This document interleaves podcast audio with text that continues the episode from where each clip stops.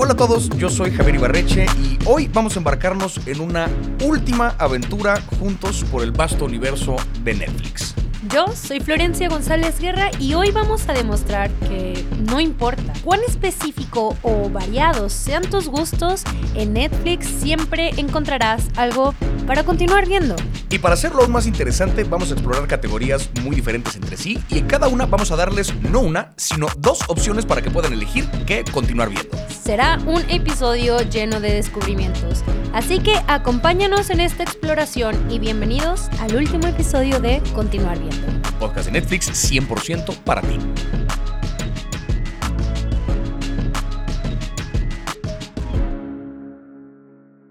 Y no seríamos nosotros si no avisamos que este episodio puede contener... ¿Cómo, cómo era, Javi?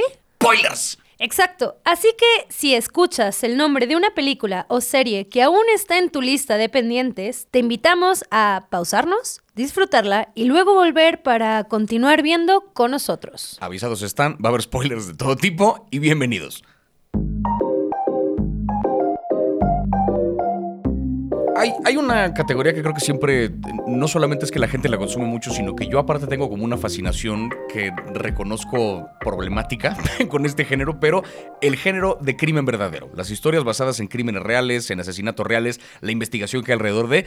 ¿Qué pedo con el crimen verdadero? Yo por el otro lado no entiendo por qué la gente tiene esta obsesión por el true crime, Oh, pero oh God. lo que sí voy a decir es que sí quedé bastante sorprendida de algunos eh, episodios que vimos o de documentales que vimos de true crime eh, en esta temporada de continuar viendo. Por ejemplo, podríamos hablar de La Dama del Silencio. Uf, el caso de la Mataviejitas. Que pues incluso tuvimos a María José Cuevas en el estudio platicando de cómo hicieron para que ese documental no fuera, o sea, a mí lo que me da mucha flojera es que al final los true crime es donde, claro, le dan esa galletita a la gente que ya quiere, sabes, el morbo totalmente. Y a mí como periodista a veces me cuesta trabajo que pues hay que darle la vuelta. Sí. Pero nos dijo cómo le hicieron para que realmente fuera un true crime que pues no solamente hablara de lo que pasó, pero también que le devolviera de alguna forma cierta justicia a las víctimas. Que eso es bien importante porque ese es el pedo con el true crime, ¿no? O sea, historias incluso que están tan bien curadas como la serie que es ficcionada, pero la de Jeffrey Dahmer,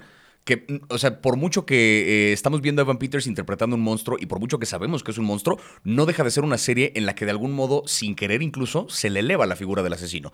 O sea, como que se le pone una suerte de pedestal y lo que cuida muy bien la historia de la Mataviejitas es que procura escuchar sobre todo a las víctimas y a los sobrevivientes eh, familiares de las víctimas. Escuchar como su versión de los hechos, no le da chance de hablar a la Mataviejitas, o sea, pudo perfectamente haber buscado una entrevista con ella en la cárcel, dijo, no, esa señora ya dijo lo que tenía que decir, a mí me interesa escuchar la perspectiva de la gente que no pudo defenderse en su momento. Y eso creo que es muy valioso porque entonces escuchamos como la verdadera cara de, este fenómeno que sí fue un fenómeno cultural en México. O sea, le hicieron memes, le hicieron cumbias. O sea, se convirtió en todo un, eso, en un, en un meme, la pinche metaviejitas. Y aquí como que procuraron abordar eso con una suerte como de humor negro, pero sin dejar de escuchar la parte de la gente que sí la sufrió. Que luego cuando entrevistan a asesinos seriales, que por ejemplo en México no había habido como desde 1942 y que realmente ni siquiera consideraban a un asesino serial a la persona que fue previo a esta señora, lo que dice la gente es que en realidad se vuelven medio también asesinos por una, una necesidad de fama que sí. no saben de dónde viene y que no saben cómo la pueden conseguir, pero a través de este tipo de crímenes lo hacen. Y justo lo que hace este documental, pues es, a pesar de que, es que recuerdo perfecto la escena donde está la, está esta reinterpretación de la Matavijitas Sí.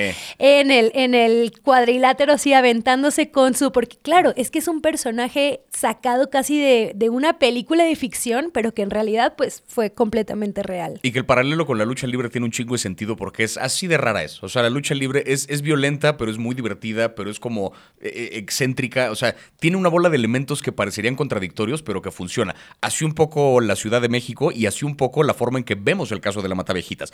O sea, a mí lo que me parece muy interesante es ese pedo de cómo tiene humor negro este documental, sin dejar de ser una historia como muy, muy poderosa, muy aterrizada de las víctimas. Y sobre eso fue muy cagado porque eh, me tocó. Eh, ahora sí que yo, yo, no, yo no entrevisté a María José Cuevas, me acuerdo que tú hablaste con ella para ese episodio, pero me la encontré después en la premiere que hubo de otro documental que salió después en Netflix, el de la oscuridad de la luz del mundo que me lleva un poquito como esa recomendación también dentro de este género de crimen real, que es toda la historia de justamente la iglesia de la luz del mundo, pero no de la iglesia como comunidad y de la gente que ha encontrado un propósito y un alivio en formar parte de una comunidad religiosa, sino puntualmente de los líderes de la iglesia, no los llamados a sí mismos apóstoles, que por así que practicaron una bola de abusos y de crímenes absolutamente terribles durante sus varios años de mandato, y lo que hace este documental, muy al estilo de De la Matavejitas, es escuchar a las víctimas. Las mujeres que fueron víctimas de estos güeyes cuando eran líderes de iglesia son las que narran el documental. Entonces todo lo que escuchamos lo escuchamos desde la voz, ya sea de quienes fueron víctimas del apóstol anterior, que ya salen a cámara y hablan y dan, ahora sí que dan su nombre, como las víctimas del güey que está actualmente en prisión y que se mantienen como Jane Doe para no meterse en un pedo porque hay mucha gente que sigue defendiendo estos hijos de la verga, ¿no? Entonces, o sea, me, llamó la atención que justo hay como un estilo muy particular de documental que ya se está haciendo en México y que por lo menos hay par de ejemplos en el catálogo que tiene que ver con, sí vamos a hablar de un caso bien culero, pero vamos a procurar hacerlo con el cuidado que no enaltezca al perpetrador, sino escuchar a la gente que sufrió. Y cuando dices que se mantenga como Jane Doe, nada más para hacer una, un paréntesis, es como bajo un sobrenombre, ¿no? Y a mí lo que me llama mucho la atención de, de, esta, de este otro documental de la obscuridad de la luz del mundo es justo lo que refleja, o sea, cómo estos líderes de una iglesia pueden llegar a creer que en serio son enviados de Dios y que les puede decir a las demás personas, porque alguna vez en su momento me tocó ir a reportear a la, hermosa provincia y me tocó entrar a la iglesia y todo eso y como entender también un poco cómo funcionan, pues cómo la gente se doblega completamente a este líder carismático y que también lo que vemos en muchas otras series, por ejemplo, que tratan temas sobre sectas, porque también, o sea, pareciera que la luz del mundo más bien, no sé si podríamos decir que efectivamente es una secta. Pues sí, o sea, el comportamiento de muchos de los miembros con respecto al líder sí es un culto. Sí, es un culto totalmente. Y entonces podemos ver eh, en este otro documental que se me, ahorita se me ocurrió recomendar, que es el del Wild Wild Country, oh. que también por si quieren darse, ahí pueden darse un poquito más de contenido para continuar viendo. Y ya nomás de pilón, perdón porque estamos en el último, el equipo que participó en la investigación de la luz del mundo es buena parte del mismo equipo que hizo las tres muertes de Maricel Escobedo. Otra cosa brutal que también está en el catálogo y que también es crimen real en... No hay que irse muy lejos de México para encontrar casos absolutamente horribles, salvo que se quieran brincar a Wild Wild Country, que ocurrió como en, Ohio, en no sé dónde verga. Pero aquí hacemos las cosas bastante bien. Sí, sí, sí. Vamos ahora sí que con una un, poquito más amable y no, porque tiene que ver un poco con el shock, tanto para bien o para mal, que es títulos con los que uno termina diciendo, ¿qué carajos acabo de ver? No esperaba ver lo que vi. Y en ese primer lugar, obviamente está Black Mirror, creo que es indiscutible, no vamos a llegar a... No, no, no, no. Ahí vamos a, a tener una... Vamos a estar igual, yo pienso Javier y yo, que Black Mirror fue definitivamente la serie que nos dejó... ¿Qué chingados acabo de ver? Que justo en esta última temporada que salió hay, hay dos capítulos puntuales que creo que mm, me resonaron más que ningún otro. El capítulo de Locke Henry, que es el episodio en el que se aborda justamente un caso de crimen real. O sea, no hay ninguna cosa tecnológica que no exista ahorita. Es un caso de crimen real y un equipo de documentalistas que van a investigar un caso de crimen real, pero que poco a poco empiezan a descubrir que los involucra más de lo que ellos pensaban y que termina como en una tragedia y en cómo tendemos a convertir la tragedia en entretenimiento que es como justamente la parte peligrosa del true crime, ¿no? El de repente el, hacer como un fetiche del, ay, qué cosa tan horrible, hágale una serie. Sí, y creo que yo no me había dado cuenta hasta el episodio, bueno, uno de los episodios anteriores donde mencionamos que en una serie no se utiliza para nada ni el celular, ni las redes sociales, ni nada de esto, y que yo no me había dado cuenta como espectadora lo mucho que aprecio que no sea una narrativa tan actual, porque al, mismo tiempo te ayuda a, no sé si como que pues salirte un poco de la cotidianidad o algo por el estilo, y eso me gustó mucho. Pero por el otro lado está el, el episodio de Black Mirror de Joanny Soffel. que señalaste tu pelo justo. Obviamente tenía que señalar mi pelo, pero eh, el episodio de Joanny Soffel, porque también es este como metarrelato dentro de Streamberry, que es una cosa igual a Netflix, pero además que también está siendo producida eh, o con financiamiento de Netflix, pero que además dicen, sí, bueno, tírame, está bien, porque estoy de acuerdo que soy parte de esta cosa rara que está sucediendo, que son las plataformas, las películas, los, las series eh, de casos reales y, cómo pues todo se quiere quiere llevar ahorita a la pantalla y que a lo mejor hay momentos donde en serio no es necesario un documental, en donde en serio quizá no es necesario una serie. Eh, Pero bueno, creo que pues aquí estamos hablando de series, ¿no? Pero justo, pero sí hay historias que de repente, o sea, eh, digamos, cualquier historia merece ser contada, pero todo tiene que ver con la forma en que uno cuenta la historia. Y justo cuando convertimos en entretenimiento es donde está el problema. A mí lo que, lo que más me saca de onda con el episodio de Johnny Soffol es que salió una semana antes de que empezara una huelga monumental que tenía que ver precisamente con el uso de inteligencia artificial para los guiones, para reemplazar actores. O sea, toda la trama tú la ves y dices, esto es una ridiculez, ¿no? esto está como muy lejano al futuro porque vemos como Salma Hayek la arma de pedo porque usaron su cara con inteligencia artificial para poner un personaje a hacer cosas que ella jamás haría y que le parecen así absolutamente grotescas. Eh, como el guion de la serie lo escribe una inteligencia artificial a partir de lo que escucha de la persona eh, que firmó sin darse cuenta como el sí, de acuerdo con los términos y condiciones. Y a partir de todo el contenido que hay en Internet, que muchas otras personas hemos generado, hemos participado y que no se nos está dando crédito por absolutamente, digo, yo no escribí nada de eso, pero lo puedo hablar como en sí de, desde la humanidad, desde las personas que estamos haciendo y que al final de cuentas, solamente por un poquito de contexto, pues es la gente trabajadora que está ahí, o sea, en el, en el proletariado de la industria del, del cine, ¿no? Pero sí es una locura como justo el episodio que sonaba como más descabellado,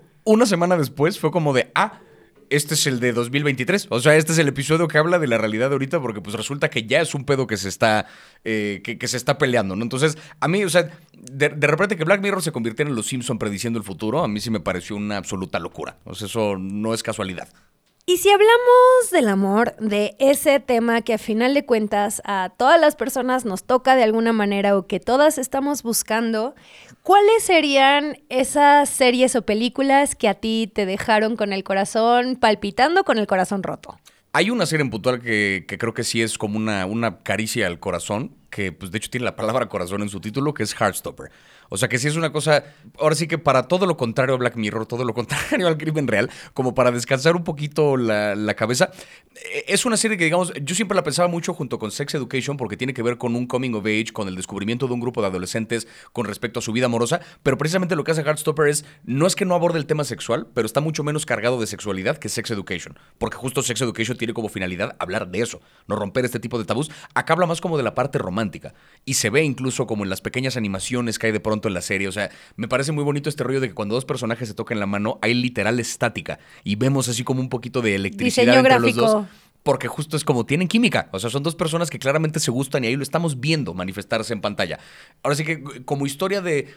que me parece también importante que es cómo vas descubriendo tu vida romántica, no solamente sexual, sino también la parte de, de la relación afectiva romántica con otra persona, pues es importante verla representada en pantalla y creo que lo hablamos en ese episodio de con quién nos relacionábamos y pues teníamos un poquito de cada uno, ¿no? El, la parte de haber sido penoso, la parte de no haber entendido pero qué soy, en qué momento, lugar del espectro me encuentro.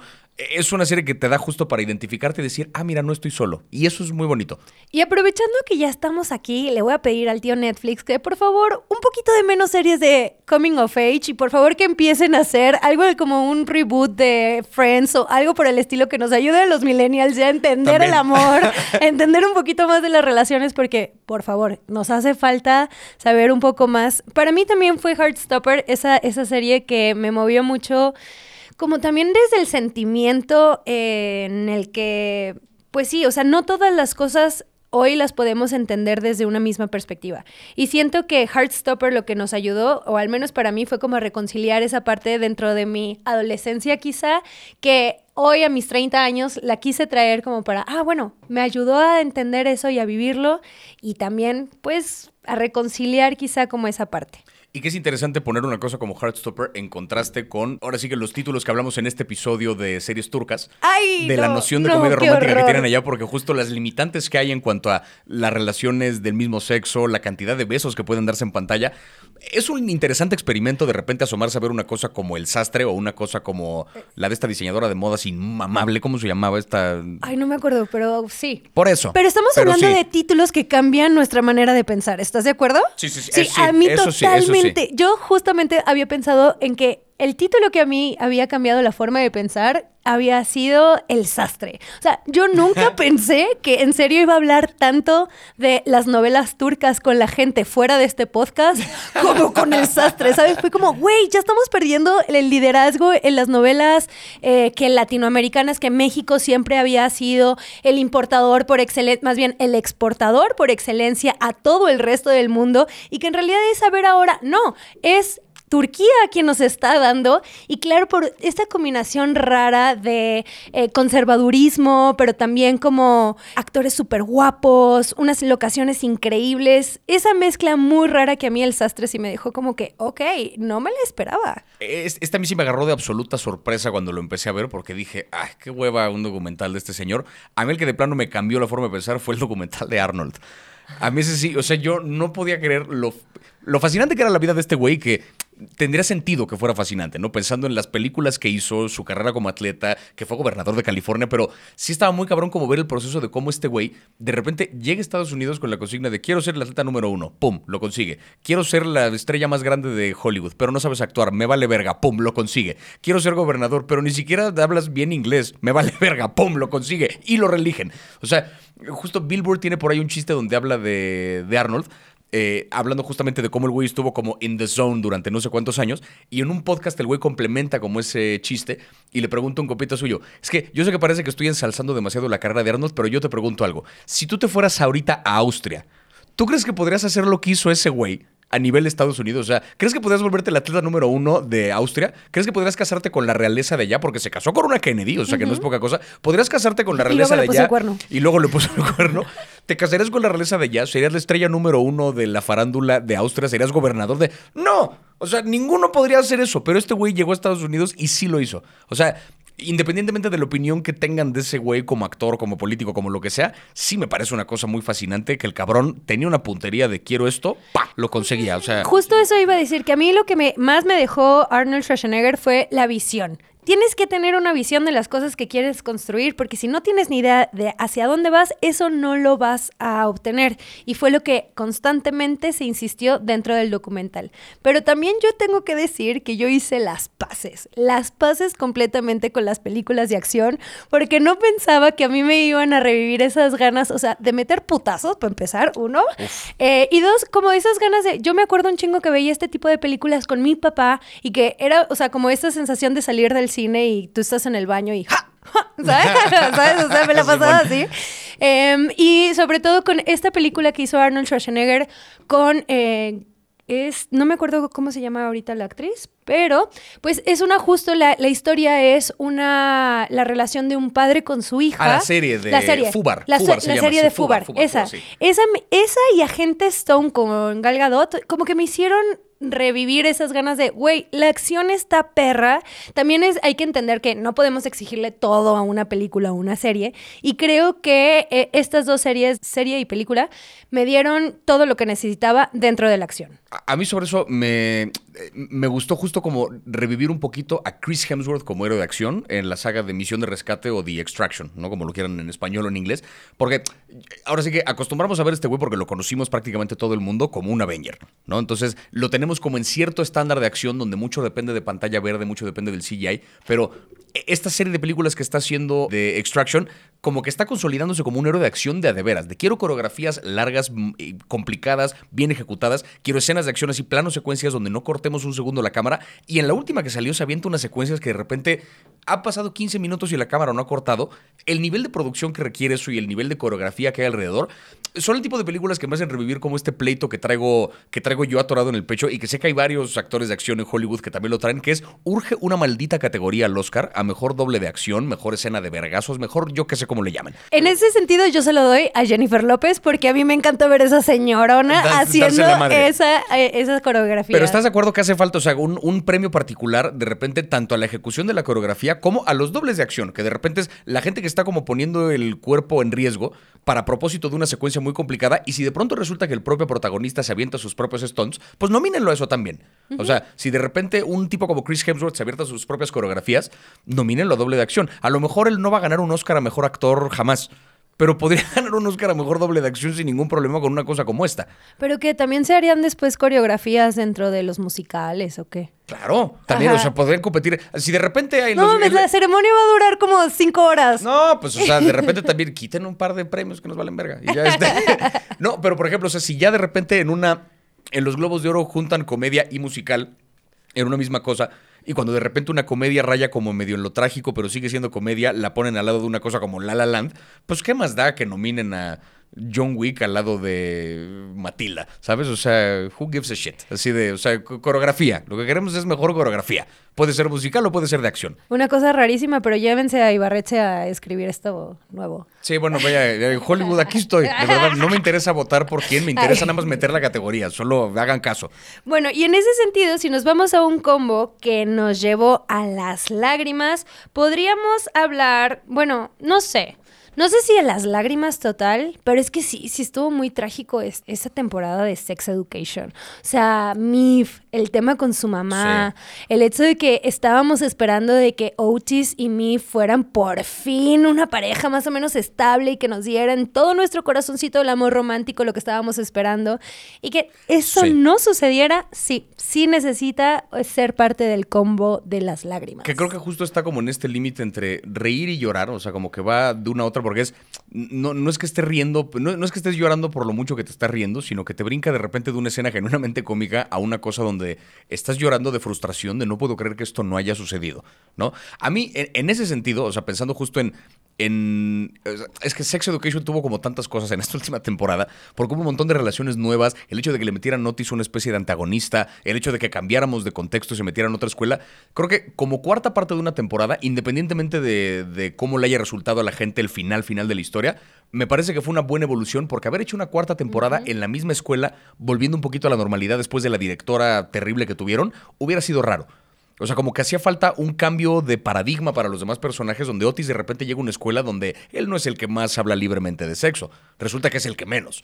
¿No? O sea, eso como que ese cambio me pareció interesante ahí. Y entiendo, por ejemplo, que en México a lo mejor pudo haberse sentido como de que, ay, no, eso está demasiado, demasiado forzado, demasiado woke, pero pues es que esa no es nuestra realidad, ¿no? O sea, esa no es nuestra realidad en México y eso está, está retratando una realidad anglosajona donde sí está sucediendo y donde definitivamente, o sea, sí creo que están cambiando demasiado como, digamos así, como las élites dentro de las escuelas, de quiénes son los líderes y quiénes no. Entonces me parece que se inserta bien en una realidad donde si hubieran seguido siendo eh, el colegio donde todo es incorrecto y donde todo así, pues la neta, qué hueva. y que también creo que, o sea, incluso si no es la realidad de nadie, o sea, incluso si lo que estamos viendo es una fantasía, no importa. El punto es que responde a una cosa que sí está ocurriendo, o sea, sí hay un cambio de paradigma social en general, que digamos que si lo llevas a sus últimas consecuencias, se convierte en una escuela como la que vemos en la última temporada de Sex Education. Y está bueno ver una historia en la que conviven todos estos personajes porque podemos ver las diferentes instancias en cómo reaccionan estos cuando se juntan con estos, pero cuando se pelean con estos, pero cuando hay una causa. Hay una combinación que, incluso si fuera pura ficción, funciona para que uno aprenda y trate de llevarse lecciones de eso a la realidad. Yo quería meter como un pequeño paréntesis porque esta sí la quiero, la, quiero mencionar, así que dentro de esto de, de, me lleva de la risa, me lleva al llanto, la que yo creo que es quizá la mejor serie original que ha salido este año, que es además la primera serie que produce A24, que es la serie de Beef. Que esa, desde que vi que era de A24 ya le traía ganas, no esperaba ver el calibre de serie que fue esa, o sea, yo le, le pronostico varios Emmys de verdad. O sea, creo que es una serie que va, ahora sí que tendría que estar arrasando en cualquier premiación porque es justamente esta combinación entre me estoy cagando de la risa con lo que estoy viendo porque son dos personajes que encuentran una razón de, para vivir en el odio que se tienen pero llega un punto en que también digo, ya déjense de pelear. O sea, ya, ya, ya. Por no lo lleven tan lejos. o sea, ya, güey, alguien ceda, porfa. Ya, Urge. Este, ajá, pidos, ¿no? Así de, entonces, o sea, eh, me llevó a un lugar emocional que pocas series me han llevado. Y creo que es una historia así redondita que si le hacen una segunda temporada, chingón. Si termina donde terminó, chingón también. O sea, funciona perfecto para las dos cosas. Esa sí creo que, véanla. Si no han visto Beef, yo pondría esa como primera opción de ver antes que cualquier otra cosa que hayamos mencionado. Me parece de las mejores series que han salido en mucho tiempo. Oye, pero para no confundir a la gente, o sea, si neta sí quieren llorar, o sea, porque las otras sí son, no son de tanto de llorar, es más bien como de, pues, tan cagadas, pero te dices, ay, güey, puta madre. Em, pero una que sí hace más llorar, llorar, llorar, en serio, pues es ruido, ¿no? Esta película que retrata la terrible situación que existe en México sobre los desaparecidos y cómo siguen a una mamá en particular que está tratando de buscar a su hija que desaparece como por por la zona de la Huasteca, Potosina, todo eso, y todas las constantes frustraciones que tiene a partir de las autoridades, cómo las autoridades parecen que también son partícipes de alguna forma, cómo permiten que, pues, que el no, no lo quiero llamar crimen organizado porque creo que es abonar a la narrativa que jode bastante, sino que es el crimen eh, y que se permite en este país como una forma de terror y que pareciera que se expande, ¿no? Porque en particular, hablar de, las personas desaparecidas es hablar de un terror que se expande, un duelo que nunca llega y, y un miedo que pues desgraciadamente sigue estando en muchos estados de nuestro país. Sí, e, esa historia, eh, recuerdo perfecto lo que fue verla en una sala de cine repleta de personas, porque cuando salimos es como si viniéramos de un funeral. O sea, la, reacción en general era de como decepción y enojo y tristeza porque tiene como varias capas esta, e, esta película. A nivel directamente de la trama que vemos, es ahora sí que el descenso de una mujer hacia el inframundo.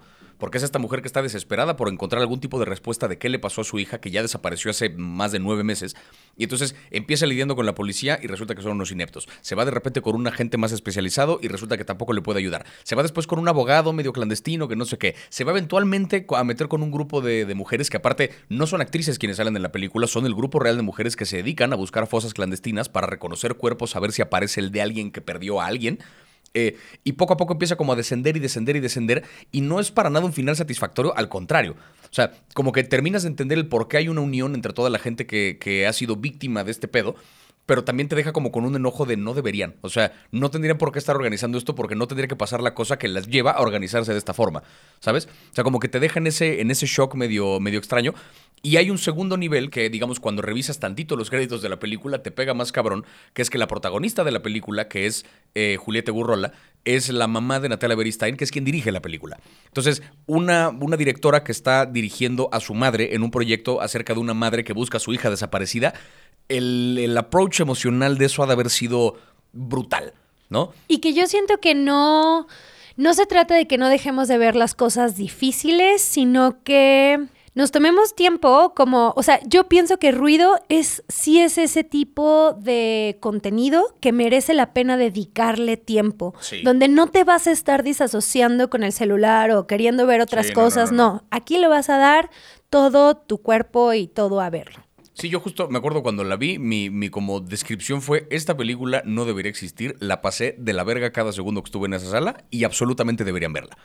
O sea, ese es como un poquito lo que pasa. O sea, no es una experiencia linda, no es un voy a ver algo en domingo que no, pero es algo que hay que ver. Eh, bueno, ahora yo quiero mencionar una, una, serie que yo sé que en cuanto diga el título hay gente que me va a decir, ya, cállate, ya, ya entendí que te gusta, me vale verga, ¿ok? La tengo que mencionar cada vez que, porque si estamos hablando de animación, y es que creo que hay un catálogo bien interesante, por decirlo menos, de contenido animado en Netflix, una de las mejores, la mejor serie animada que yo he visto en mi vida, y creo contundentemente que es una de las mejores series que han salido en la historia, y quizá la mejor serie que ha sacado Netflix jamás, para mí, Bojack Horseman. Eso, yo sé que ya tiene tiempo que salió, yo sé que ya tiene tiempo que acabó, pero el, nivel de, de, profundidad que alcanza esta pinche historia Vi, un, vi, video que como que explicaba un poquito cuál es el tema con esta serie, que es contrario a una cosa como The Office, donde sí podrías recomendarla diciendo al principio cuesta trabajo, pero le vas agarrando la onda. Creo que Bojack Horseman no es así. No es que cueste trabajo verla al principio. Desde el principio es muy divertida. Desde el principio se deja ver muy bien. Empieza como una serie chistosa sobre un caballo de caricatura que es actor y que qué sé yo. Pero después de un par de episodios de haberla visto, como que poco a poco te empieza a revelar el de qué trata verdaderamente. Ese es el tema. No es que cueste trabajo, sino que tarda en revelarte de qué se trata en realidad. Y cuando ya entiendes de qué se trata, te das cuenta que es una serie muy diferente porque, contrario a como opera cualquier otra caricatura donde tras episodio hay borrón y cuenta nueva, los personajes vuelven como a desde cero y otra vez son amigos y no pasó nada y la ciudad no explotó, aquí todo el daño, por pequeño que sea, se acumula. O sea, incluso en una temporada de repente Bojack tiene como una mesa del centro de su sala y esa mesa de repente se quema y la cambia. Y entonces ahora tiene una mesa como de cristal. Y en otro episodio la rompe. Y el resto de la serie tiene cinta esa mesa. Incluso en la secuencia de introducción, tú ves como al fondo se ve la mesita de café y tiene pinche gaffer ahí puesto en medio de que ese pequeño daño que le hizo a la mesa, que es un objeto de adorno, se acumuló. No se borra ese daño y así pasa con el daño que le hace a cada persona que toca la vida de este pinche actor torcido que también tuvo una infancia bien culera y que habla como de este ciclo de odio que se repite y que se repite a mí me parece absolutamente necesaria esa serie y más O sea, así que en el contexto de nuestra obsesión por la fama y la farándula, me parece una cosa aparte. Yo nunca la he visto, pero bueno, ahora que mencionas y haces tanto énfasis en eso, ok, ok, está bien. No, está denme, bien. denme. Pero, Tienes tres días para que te hable. Porque me voy a callar jamás. pero si vamos a hablar de una, de animación, que a ver, no es animación per se, pero la verdad yo me volví súper, súper fan, es de la adaptación de One Piece. Mm. Siento que hicieron un trabajo genial en contar, a ver, primero en haber escogido esta historia para llevar el live action a la pantalla y acercarnos a toda la gente que no tenemos ni idea de animación, ni idea de anime o todo este mundo del cómic, etcétera. Siento que seleccionaron la historia perfecta para acercar a la gente al de la gente no sé, o sea, que no ve este tipo de contenido y acercarlos a esta historia maravillosa que yo en serio me enamoré de Luffy, me Sí. enamoré de Zoro, me enamoré, o sea, de todos los personajes que existen y creo que incluso el día de hoy para mí es un gran icebreaker llegar y de que ver si a alguien eh, le gusta la animación y es empezar a hablar de lo genial que es esta historia de piratas, que nunca me imaginé que me iba a gustar tanto una historia de piratas bizarros, pero donde todo el tiempo toca el tema de la salud mental, por ejemplo, el tema de la amistad. Por ejemplo, recuerdo un, detalle súper específico que en su momento no lo dije en el, en, el, en el podcast, pero que a mí me quedó muy clavado, que fue los ojos de Nami eran unas pupilas de este tamaño gigantescas todo Sí. el tiempo. Y eso hablaba del cortisol o de la, de la adrenalina que ella estaba como viviendo. Y, y para mí esos detallitos que estaban dentro del live action y que lo, ah, lo habían puesto, pues eh, no sé, o sea, como que me estaban dando todo el tiempo mensajes de que esto habla de salud mental, esto habla de el miedo, esto habla de otras cosas que a lo mejor podrían ser como, güey, es una historia de piratas. Pero qué historia de piratas bizarros. Sí, que aparte convertir mil y tantos episodios en una serie live action a nivel de producción ya solito es una tarea titánica. Y por lo mismo agarraron el primer pedazo de la historia con una adaptación inteligente porque se brincaron a un arco más 300 adelante. No sé no qué. sé qué, Pero eh, creo que justo lo platicamos, ¿no? Que creo que una de las mejores cosas que hizo esta adaptación fue convencernos a muchos que no le queríamos entrar al anime a quizás sí entrarle. Sí, de acuerdo. Y si hablamos, por ejemplo, de buenas adaptaciones, está la caída de la casa Osher. Ah, yo amé esa serie. Amo a Mike Flanagan, con todo mi corazón. Así, me mama lo que hace ese señor siempre. Yo pensé que me iba a dar muchísima hueva verlo porque, o sea, no me gusta tanto el terror. La verdad es como que, güey, ya soy periodista, vivo mucho en el terror y es como, güey, no, cuando veo series quiero ver cosas más tranquis. Pero esta serie me gustó mucho como todo el terror psicológico que existe y también como, como el intertexto que hay en la historia eh, con, el, con el narrador, bueno, con el personaje principal. Sí, que él, o sea, lo que me pareció muy brillante fue que, eh, en principio, yo me acuerdo de haber visto a más de una persona como mostrar escepticismo frente a esta serie porque decían, híjole, una adaptación de un cuento de Edgar Allan Poe, o sea, por Flanagan puede estar bueno, pero quién sabe, porque de repente el güey trabaja mucho con material de Stephen King, pero que tiene como un estilo muy puntual, quién sabe si el material de Poe, lo que hace muy brillante es que no adapta un solo cuento, sino que adapta varios, y los mete en un contexto particular que adapta no de ningún cuento, sino de la realidad. Es una crítica directa como a las familias tipo los Sackler, responsables de la epidemia de opioides y de haber fabricado esta pastilla súper adictiva que acabó con un chingo de vidas y que parece ser que son intocables por la ley.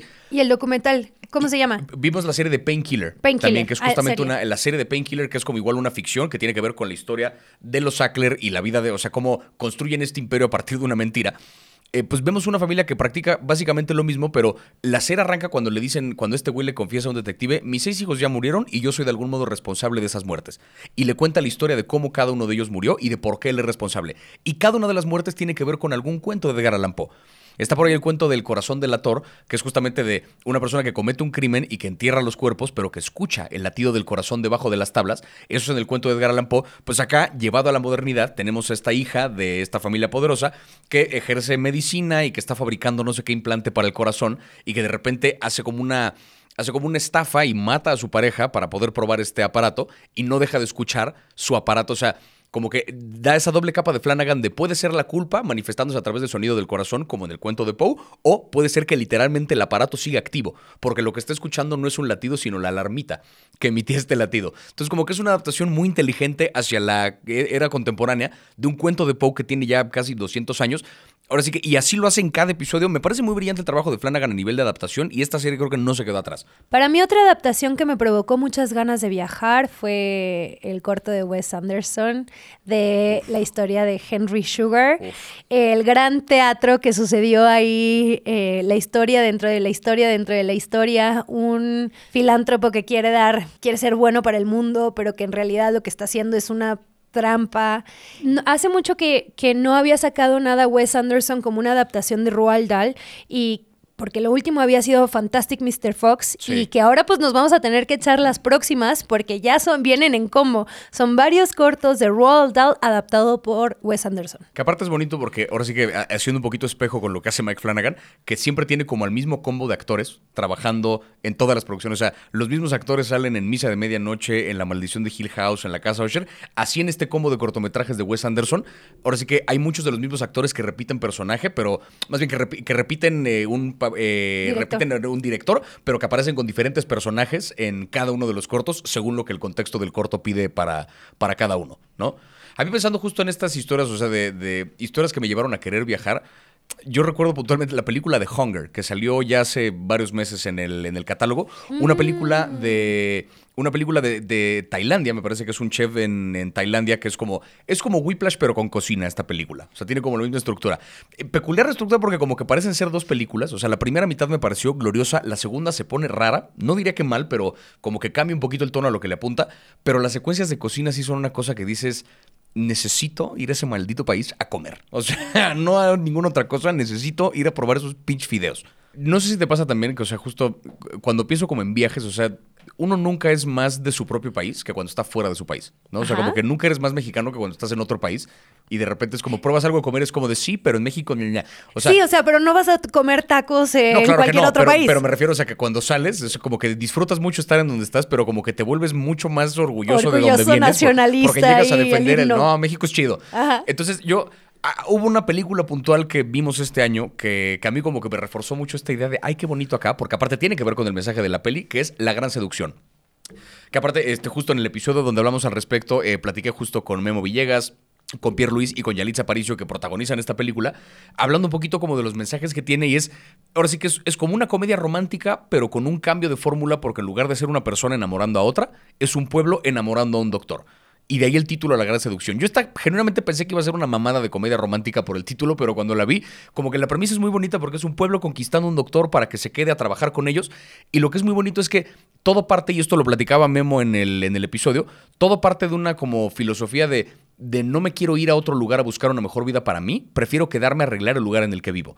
Porque contaba que originalmente el guion era para un personaje, era ahora sí que era un personaje mayor. El personaje que interpreta Memo era para alguien de cincuenta y tantos años. Pero pues él, cuando, cuando Memo lee, el guion, obviamente él quería interpretar al, pues, al personaje de Germán, ¿no? Al, protagonista que es el que quiere conquistar a este doctor. El doctor era Mateo. Ah, ok, ok. Que justo Memo interpreta como al, güey que quiere conquistar al doctor. Y decía, pero no va a chocar el hecho de que yo sea joven porque pues tendría sentido que un viejo quisiera quedarse en su pueblo por necio. Y luego Memo como que se acordó de una entrevista de Ricardo Darín de hace muchos años, uno de los mejores actores del planeta, cuando le preguntaban que por qué no se fue a Hollywood y él decía, pero ¿para qué? Si aquí en Argentina pues tengo todo lo que busco y más y como que aquí puedo hacer gran cine sin tener que irme a otro lugar y tenía que ver como con esa filosofía, ¿no? Por eso se agrega esta escena en la que Germán tiene un monólogo inspirado justamente en el monólogo de Darín y que pues es una cosa que metió Memo en la película, que es ¿por qué me voy a ir a otro lugar a perseguir una buena vida donde apenas mastico el idioma y por unos cuantos dólares cuando podría mejor reparar el lugar en el que vivo? O como que ese sentido de orgullo del lugar del que vienes y que ese fuera el motor de la película, que además es una comedia bastante divertida, me conmovió bastante más de lo que yo pensaba la gran seducción y creo que sí reforzó mucho el, ay, México, a huevo. A mí la película que me dio esa sensación fue Casi Ídolos. Bahía mm. Colorada. Los casi de eh, Bahía Colorada es una belleza, belleza. O sea, es que es como una comedia, tragicomedia, donde además pues ves como toda esta exotización exagerada del norte de México. Bienvenidos a la norteñización del país, por favor. Eso lo encarna perfectamente. Y además a mí en lo particular siento que Benny Emanuel me encanta como actor porque siento que transmite un montón de emociones y ni siquiera, o sea, como que claro que se da cuenta pues, pero es como este este morrito que está chambeándole machín y quiere crecer a huevo y es como, o sea, casi como un corrido tumbado, pero, pero en la vida, ¿sabes? Así como de que, güey, le voy a echar un chingo de ganas. Y siento que en Bahía Colorado, pues hacen eso, ¿no? Además, esta otra actriz que, que también apareció en la serie de Mi Bella Flor, no, la flor más hermosa. Ah, em, este. Ah, maldita sea, la que es la amiga que, toca la guitarra, que canta con ellos, este. Esmeralda Soto. Esmeralda, Soto, Esa belleza, además, o sea, es que sí son como actores, además papeles muy cagados que te hacen sentir, güey, qué chingón es ser mexicano en esta sensación de tragicomedia todo el tiempo. En, en, en Puerto Rico hay una palabra que utilizan para, que se llama la brega, que básicamente la brega es la chinga, ¿no? Que es, güey, cuando la caga, o sea, cuando todo, tú quieres echarle un chingo de ganas, pero hay un montón de baches en tu casa, digo, en tu calle, cuando, ¿sabes? O sea, como quieres chingarle bien cabrón, pero nomás no.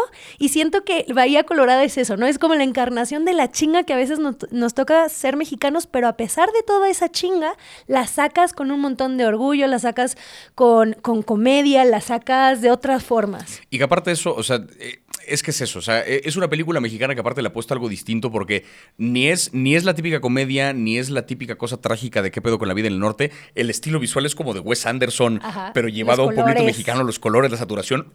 Es una película que se ve que se hizo con mucha libertad creativa, que te imaginas perfecto a los guionistas cagándose de risa atrás escribiendo Mega pachecos, ay. Sí, porque aparte, no me acuerdo con quién platicabas, me topé el otro día con, es que el director de esta película es Ricardo Castro, que es el hermano de una amiga mía de la prepa, cosa que yo me enteré después de haber visto la película y la volví a ver sabiendo esto y fue como de, ah, por supuesto, esto es de Ricardo.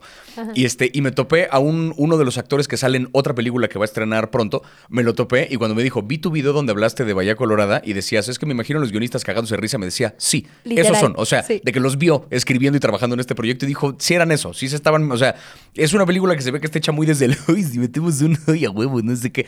O sea, el villano, que su motivación es que le dicen que tiene ojos bonitos y eso le caga. No mames, está verguísima. O sea, es una película bien, bien gozosa. O sea, creo que sí, a nivel de como propuesta mexicana, me gusta hacia dónde se está moviendo la industria por películas como esta. Totalmente, yo siento también lo mismo, que incluso en, cuando se habla de lo mexicano, puede ser incluso con una visión norteamericanizada como El elegido, que estuvo muy cagado, pues esa serie que está rara, ¿no? Porque es esta visión gringa quizás sobre México, pero es que aún así los mexicanos estamos tan cabrones, güey, que neta vienen a querer eh, hablar sobre nosotros y reinterpretar nuestra realidad a partir de, pues, de nuestras historias. Y así llegamos al final de nuestra temporada, llena de favoritos, de sorpresas y sobre todo de compartir con todos ustedes. Gracias por elegirnos y permitirnos ser sus compañeros, compañeras de series y películas. Sí quiero pedir un aplauso para el equipo de Posta y a Netflix por dejarnos, sí, bravo, eh, eh, eh, por dejarnos explorar aquí este, este fantástico universo de historias juntos y por todo lo que convivimos y recapitulamos acá. No olviden seguir a Netflix Lab para más recomendaciones y novedades. Y si quieren continuar siguiendo nos encuentran como arroba Ibarrecha Javier en redes. Y a mí como arroba Florencia Narra. Hasta siempre, amigos, y gracias por continuar viendo.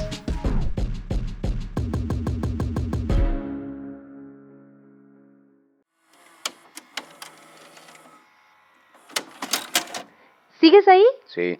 Ay, qué bueno. Pero échanos una última recomendación porque no me puedo ir sin al menos un par de recomendaciones para continuar viendo. Yo creo que hay una, una película que está, esto lo voy a recomendar completamente a ciegas y no importa porque yo confío completamente en el trabajo de este señor. David Fincher está por estrenar The Killer, una película que protagoniza Michael Fassbender, tiene que ver con un asesino, tiene que ver con un thriller, misterio, sangre. El tráiler me encanta porque es completamente enigmático, pero te muestra como una bola de secuencias que se ve que van a estar intensas. David Fincher estamos hablando del tipo responsable de cosas como Mindhunter. Ahí nomás les encargo. O sea, alguien que sabe manejar el misterio, sabe manejar el, el drama, sabe manejar como este tipo justo de género complicado, morboso, pero bien ejecutado.